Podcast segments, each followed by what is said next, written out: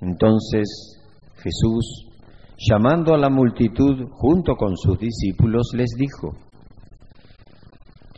El que quiera venir detrás de mí, que renuncie a sí mismo, que cargue con su cruz y me siga, porque el que quiera salvar su vida, la perderá. Y el que pierda su vida por mí y por la buena noticia, la salvará.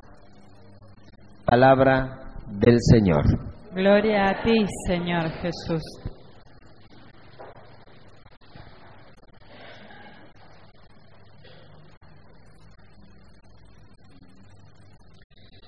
Creo que ustedes saben, más después de todo este tema de las hermanitas, qué sé yo, que vinieron, que el, el pueblo judío esperaba un Mesías como el que quería Pedro, ¿no?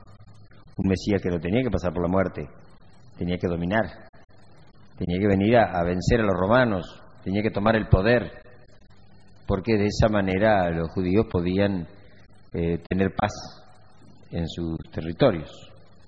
Eh, y no tenían que ser dominados como fueron en Egipto, como fueron después en Babilonia, como después fueron por los romanos.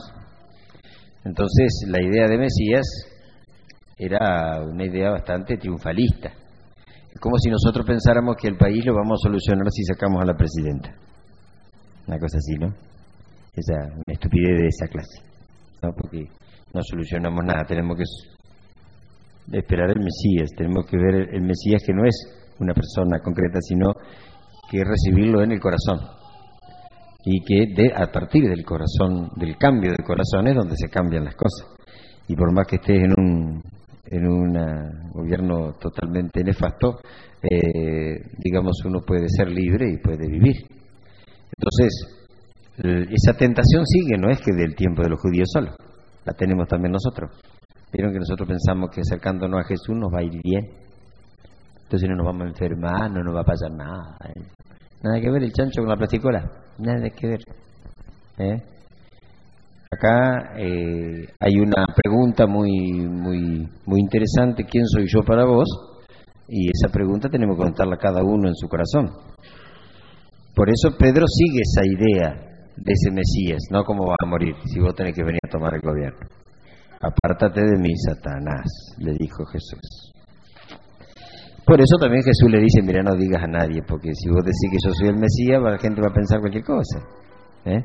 Isaías es uno de los profetas que se da cuenta de que el Mesías no es de esa clase. El siervo sufriente, el que viene a servir, viene a dar la vida, no viene a matar, viene a dar la vida. Isaías ya lo había visto muchísimo tiempo antes de Jesús. Por eso es tan actual lo de Isaías para nosotros. Tan, lo vamos a ver después en Navidad con toda la fuerza del mundo. Como diciendo, no, no se ilusionen. El cristiano no tiene que ilusionarse en que todas las cosas exteriores van a ir mejor si yo me acerco a Dios. No, para nada. ¿Mm? Miren que eso prevalece todavía y ustedes lo escuchan y capaz que por ahí se le escapa también a ustedes. Cuando uno le dice a los jóvenes, ustedes elijan a Jesucristo, síganlo a Él y van a tener una gran garantía, pero no garantía de que les va a ir bien todas las cosas, que siempre van a tener trabajo, que la gente los va a querer, que no, nada que ver. Pero van a tener en todo lo que les pase, van a tener seguridad. Eso sí, yo miraba cómo la Antonella había ido a hablar allá. Vieron que hacen esos foros. Y, realmente la impresión es que ellos dicen, yo los escuché, escuché todo, ¿viste? pero no te van a dar bolilla porque, viste que ni legislador había, ¿no? Pero, ¿qué va, se va a lamentar porque yo fui al Santo Botón, a Rosario? Y no, ella cumplió con su deber de ir y decir, los jóvenes, no todos los jóvenes piensan cualquier cosa que se den cuenta los legisladores que los jóvenes también están a favor de los valores de la vida. Punto. No le hicieron caso, no le van a hacer caso y van a decir después, los escuchamos. ¿eh? Estuvimos en todos lados haciendo foro, ¿viste? Y entonces escuchamos a la gente. Mentira. Pero tenemos que hacerlo. Es decir, el cristiano tiene que hacer lo suyo, sin ninguna clase de garantía social. Seguridad tampoco. La única seguridad es Dios. Vos querés salvar la vida, tenés que perderla. Perderla en favor de los demás. Bien qué simple que es. Demostrar que crees en Jesús cuando vos estás derechito, siempre, en toda circunstancia, en todo momento, en todo lugar. Vos tenés esa forma de vivir. Te quieren, tenés esa forma de vivir. No te quieren, esta forma de vivir. Te ponderan, esa forma de vivir. Tenés fama, esa forma de vivir. No tenés fama, te denigran, esa forma de vivir. No cambia uno. Uno siempre ama. Siempre actúa como Jesús pide. Por eso es que lo otro es tentación del diablo. Tentación del diablo. Apártate de mí, Satanás. Vos querés hacerlo fácil. ¿Querés pasarla bien? Hacé pasar bien a otros. ¿Querés ser feliz? Hacé feliz a otro. ¿Querés descansar? Cansate para que el otro descanse. ¿Querés descansar? Sí. Cansate por los demás. ¿Querés tener vida? Gastala en favor del otro. No hay otro camino, ¿eh? No hay otro camino. Y si nosotros elegimos otro camino es porque no creemos en Jesús. Miren lo que le dijo. Creemos en Jesús, pero no influye en mi vida. Opino de Jesús, hablo de Jesús, sí existe Jesús, pero si Él no transforma mi vida, no. Por eso cuando uno habla de los chiquititos, estamos en el mes de la vida, estamos en el mes de la Biblia, y uno dice, desde antes de ser engendrado, el chiquito ya estaba en la mente de Dios, cuando uno habla así, todos tenemos una misión, hasta el último suspiro. Y hoy en día las leyes y las normas y los códigos y no sé cuántas cosas más hacen destrozo con la vida. ¿Y qué vamos a hacer nosotros? ¿No vamos a quedar lamentando, gritando, pataleando? No, vamos a decir lo nuestro. Lo vamos a decir, pero con convencimiento, no con achicadas. Ah, sí, pero fíjate, no, no. Esto lo dice Jesús. Y si lo dice Jesús tenemos la certeza de que es verdad, porque Él es la verdad. ¿Qué palabra justa le vamos a dar a la sociedad hoy? ¿Qué palabra justa? El único que es palabra encarnada es Cristo. Es Cristo. Los grandes nos preocupamos demasiado así, mucho, mucho, para que los jóvenes realmente entiendan esto. O por lo menos decirles, como me decía un hombre hoy, ¿no? Decía, mira, vos vivís bajo este techo, hermano, tu querido. Vos tenés 13 años, 14 años, sí, perfecto. Mm, déjame que yo decida por vos ahora. Cuando vos seas grande decidirás. Ahora aquí, aquí se hace esto. Y se acabó. ¿Me entendés? Ah, qué lástima que no me entendés. Una lástima. Pero lo que más tenés que entender es que yo te quiero, por eso quiero eso. No porque se me antoja a mí. No porque sé más, sino porque estoy convencido de que esto es lo tuyo. ¿O no lo hacemos así cuando van a estudiar ustedes, Gurici? Si yo supiera, por ejemplo, si los padres estuvieran convencidos en el tema de mandar a los chicos catequesis, con eso no va, ¿eh? Estuvieran convencidos de eso, y el gurí por ahí le va a decir, papi, pero, pero vos no comulgás. Tenés razón, yo estoy mal. No, no, pero tu padre trabaja, entonces ya le estás mintiendo, entonces está borrando con el codo lo que escribí con la mano. Lo mismo pasa con los gurises, ¿a quién le va a creer?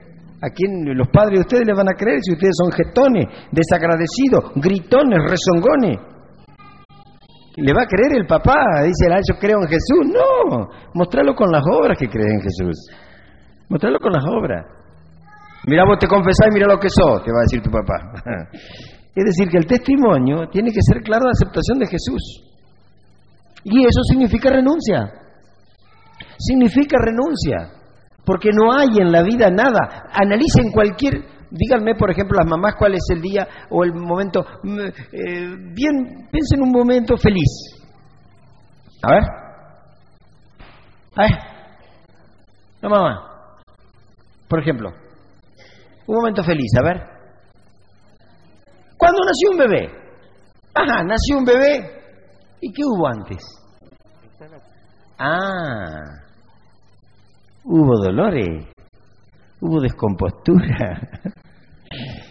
y había que no agacharse y un montón de cosas. Y, y los dolores de parto y estar, y algunos, ¿eh? ¿O no? Todo. quieren llegar a los brazos de Dios, ¿qué tienen que hacer? Morirse, loco. Y no va a ser fácil eso. Es decir, todo tiene sufrimiento. La Argentina, por ejemplo, es un ejemplo clarito de lo que es la vida cristiana. Vos querés llegar a Bariloche, tenés que pasar por el desierto. ¿No? Querés llegar a Córdoba, tenés que tragar un montón de kilómetros. Si querés llegar a un lugar lindo, tenés que pasar por un lugar feo. Anda Victoria, hermoso el lugar, pero tenés que pasar por el monte. Siempre, siempre, para llegar a algo hermoso, se necesita un paso de la cruz el paso de la cruz. Por eso no hay que tenerle miedo ni al dolor, ni al sufrimiento, ni a lo que venga después. Lo que hay que tenerle miedo es no tener a Jesús. Esa niña cumple 15 años, mire. Entra en los 16. 15 años en una familia ya no le alcanzaría la vida para agradecerle a los padres, ni a Dios. No le, no le va a alcanzar la vida. Desde el momento en que es engendrada nomás. Desde el momento en que es bautizada que tiene los padres que le enseñaron la fe. No le va a alcanzar la vida para agradecer. Y ya no es cuestión de exigir. Porque ser mujer es empezar a darse bien y darse haciendo feliz, no al revés. Ahora tengo 15 de poder el baile. Ajá, al revés la pelota. Es al revés. Ay, yo quiero ser feliz porque a mí nadie me quiere. ¿Qué importa que te quieran o no te quieran? Lo que importa es que vos quieras a los demás. ¿No? El que quiera seguirme, así. Ustedes agreguen acá lo que quieran, ¿eh? A ver, piensen un poquito. A la gente de, la radio también le estamos diciendo. El cartel dice el que quiera. ¿Eh? Ahí le agregan lo que quieren, ¿eh? El que quiera. El que quiera sufrir, que sufra. ¿Mm? Que quiera ser feliz, el que quiera vivir, que quiere ganar la vida. Pero el que quiera realmente vivir, vivir, tiene que seguir la frasecita.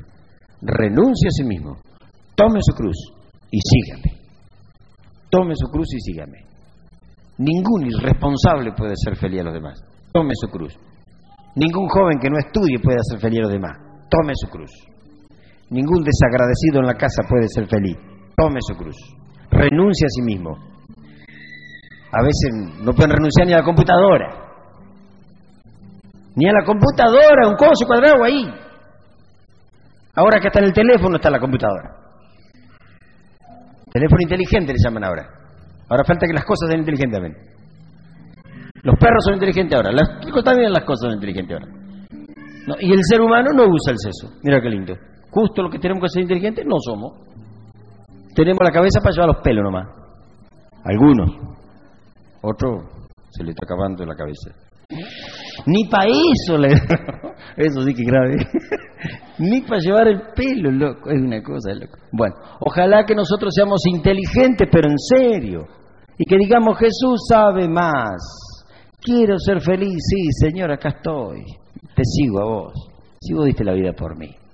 El único camino sos vos. Él es feliz, la Virgen fue feliz y es feliz, porque renunció a sí mismo porque pensó en los demás, porque vivió para los demás, porque los demás eran lo más importante, porque la voluntad de Dios y los demás era la meta. Entonces, venga lo que venga, voy a servir, con lo que sea, como sea, cuando sea, en el lugar que sea, con la frente bien levantada, porque sigo a Jesús, sigo a Jesús.